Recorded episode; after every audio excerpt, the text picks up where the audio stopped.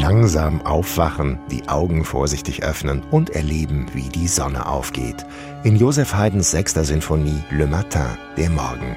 Es wird ein schöner Morgen, ein frisches Lüftchen weht und die Vögel singen in den Bäumen.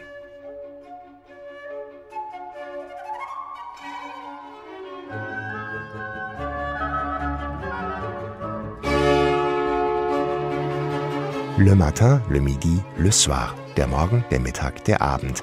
Ein sinfonischer Dreierpack und ein Vorläufer der Programmmusik. Das liefert der 29-jährige Haydn seinem neuen Arbeitgeber. Am Hof der Familie Esterhazy wird Haydn zunächst Vize und später Kapellmeister. Er verfügt dort über ein erstklassiges Orchester und das will schließlich herausgefordert sein, wie im vierten Satz der Sinfonie der Morgen. Haydn lässt darin einige der Solisten glänzen. Die Flöte beginnt. Dann folgt die Geige.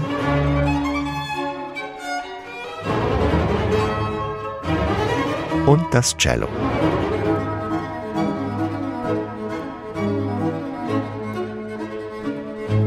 Ein kluger Schachzug von Haydn, gleich mal zeigen, wie hoch die kompositorische Messlatte hängt.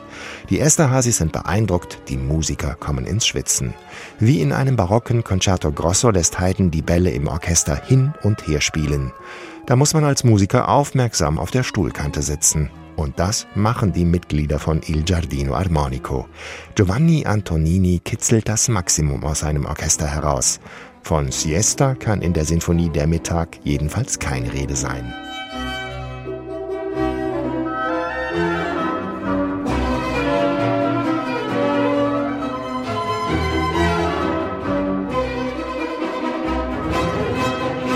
Haydn 2032 heißt Giovanni Antoninis ehrgeiziges Projekt. Bis zu Haydns 300. Geburtstag sollen alle 100 Sinfonien im Kasten sein. Dafür braucht Antonini langen Atem und gleich zwei Orchester. Mal spielt das Kammerorchester Basel oder wie hier das Ensemble Il Giardino Armonico. Das leitet der inzwischen 56-jährige alte Musikexperte schon seit 1989, fast die Hälfte seines Lebens. Ein im wahrsten Sinn des Wortes perfekt eingespieltes Team.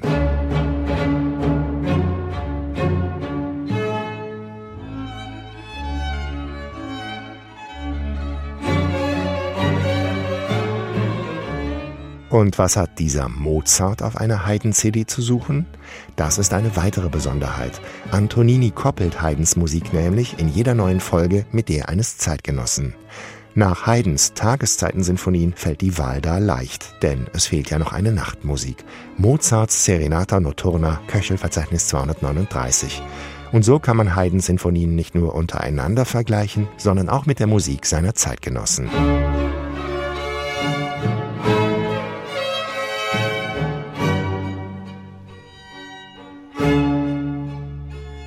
Auch ein Blick ins Booklet lohnt. Fotografinnen und Fotografen der Agentur Magnum Photos begleiten die thematisch angelegten CDs.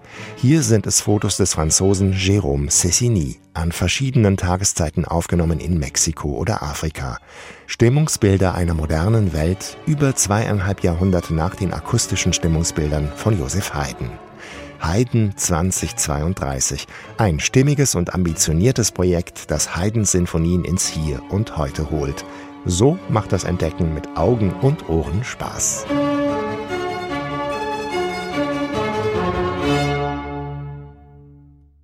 Neue CDs in HR2 Kultur. Weitere Rezensionen auf hr2.de